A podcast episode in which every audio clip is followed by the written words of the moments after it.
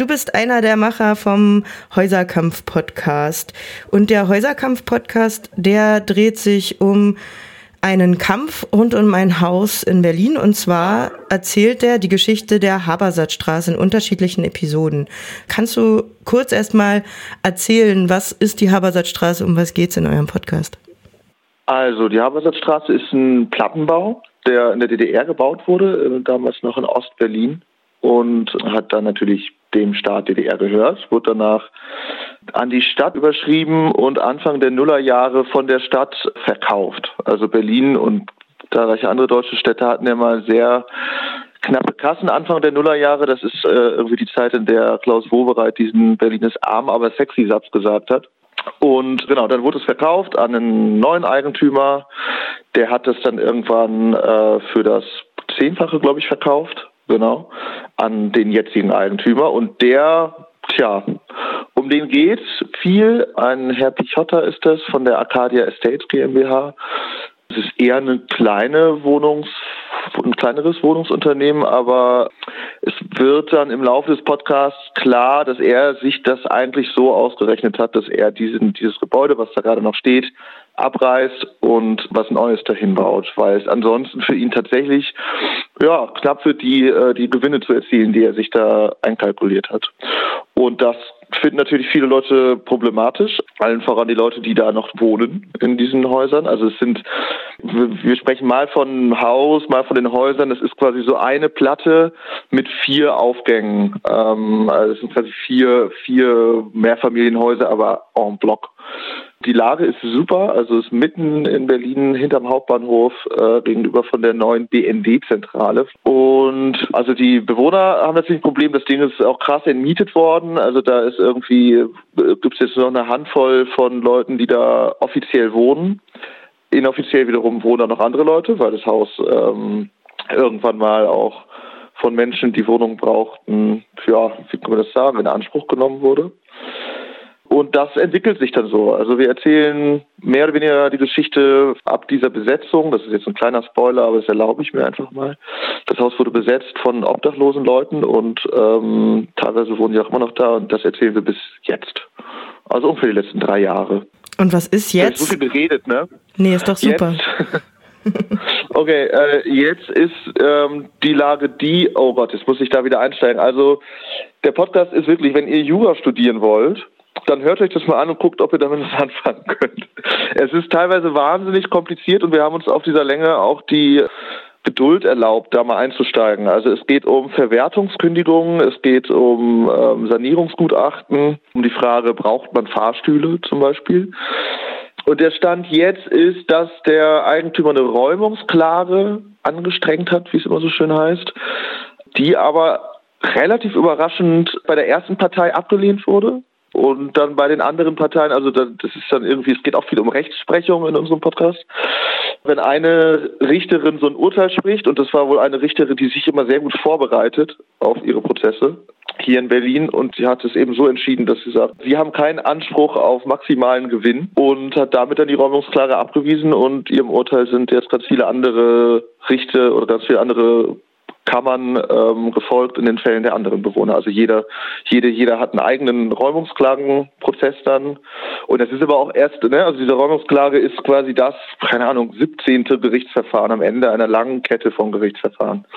Und es wohnt in dem Haus, äh, hat sich, hat sich so eine Aktivistengesellschaft oder Gemeinschaft gegründet, die sich halt gegenseitig auch anspornen, das alles durchzuhalten, weil es irrsinnig anstrengend sein muss. Also ich habe es zum Glück noch nie erlebt, so rausge Dings zu werden. Aber ähm, das erzählt sich, glaube ich, auch ganz gut, wenn man den Podcast hört. Äh, also wir sprechen mit mehreren MieterInnen aus dem Haus, wie sich das so anfühlt, auch wenn man irgendwo wohnt, wo dann plötzlich Sachen passieren im Haus. Ne? Also dann ist irgendwie plötzlich werden einige Türen sind dann auf einmal grün gestrichen und man weiß aber gar nicht warum. Und ähm, irgendwelche Leute mit Taschen gehen dann auf einmal rauf und runter und Flure werden leerer und ähm, ja, also diese Beklemmung, die kriegt man da, glaube ich, ganz gut mit aus den Schilderungen. Und die haben wir auch ein bisschen versucht, auch nachzubilden, ne? oder auch nach so dieser Atmosphäre, die das Haus jetzt hat. Das ist wirklich, wir waren da und haben Geräusche da auch aufgenommen, die finden sich dann auch in der Musik teilweise wieder. Ja, das ist schon echt ein bisschen weird. du redest die ganze Zeit von wir. Wer, also ihr macht diesen Podcast. Wer seid ihr überhaupt? Genau, wir haben den gemacht, wir sind Gott sei Dank fertig. Ähm, also das ist quasi ist abge, abgedreht und wir sind ein Kollektiv von äh, Journalistinnen und KünstlerInnen, die in Leipzig, Berlin, Rostock und Wien ansässig sind. Also wir sind zu siebt und ja, nennen uns Audiokombinat, haben auch zu großen Teilen eine freie Radio-Vergangenheit und produzieren gemeinsam Audiosachen. Und wie kamt ihr auf die Habersatzstraße? Tatsächlich hat eins unserer Mitglieder schon vor drei Jahren oder fünf Jahren oder vier Jahren oder so mal einen äh, Beitrag gemacht fürs öffentlich-rechtliche Radio, so ein fünf Minuten über den Kampf an der Habersatzstraße. Und es geht auch tatsächlich nicht nur um die Habersatzstraße, es geht zum Beispiel auch, ich weiß nicht, ob man das in Halle kennt, das Haus der Statistik in Berlin, ähm, was ein Haus ist, das von der Stadt zurückgekauft wurde und wo quasi jetzt so eine Art ein kommerzielles Zentrum da entstehen und es ist irgendwie ein Versuch, Stadtpolitik anders zu praktizieren als durch Privatisierung.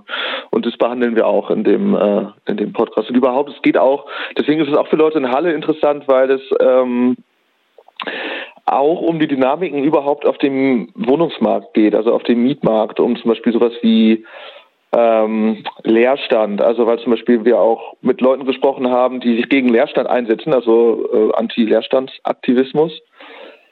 Und tatsächlich haben wir aber im Laufe der Recherchen herausgefunden, dass Leerstand gar nicht das Problem ist. Also es ist vielleicht ein Problem im Einzelfall, aber das ist vor allem ein Symptom. Also Leerstand Häuser leer stehen zu lassen, lohnt sich halt nur, wenn der Markt so angespannt ist, dass du dir ausrechnen kannst, dass es sich irgendwann, dass du dir die fehlenden Mieteinnahmen irgendwann wieder mit Gewinn rein, reinholen kannst. Ansonsten macht Leerstand überhaupt keinen Sinn. Und wir haben da auch so einen Stadtsoziologen interviewt und der sagt, naja, also ab, eigentlich, eigentlich Abriss und ähm, Leerstand sind keine Probleme in dem Sinne, sondern es sind beides eher ähm, Symptome eines problematischen, einer problematischen Situation.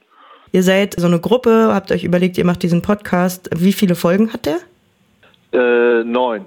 Und dann, ich weiß nicht, vielleicht für alle Leute, die es nicht gewohnt sind, Radio zu machen oder journalistisch tätig zu sein, wie habt ihr das gemacht? Seid ihr da einfach hingegangen und habt gesagt, ja, hallo, wir wollen Radio darüber machen oder wie, wie läuft sowas ab?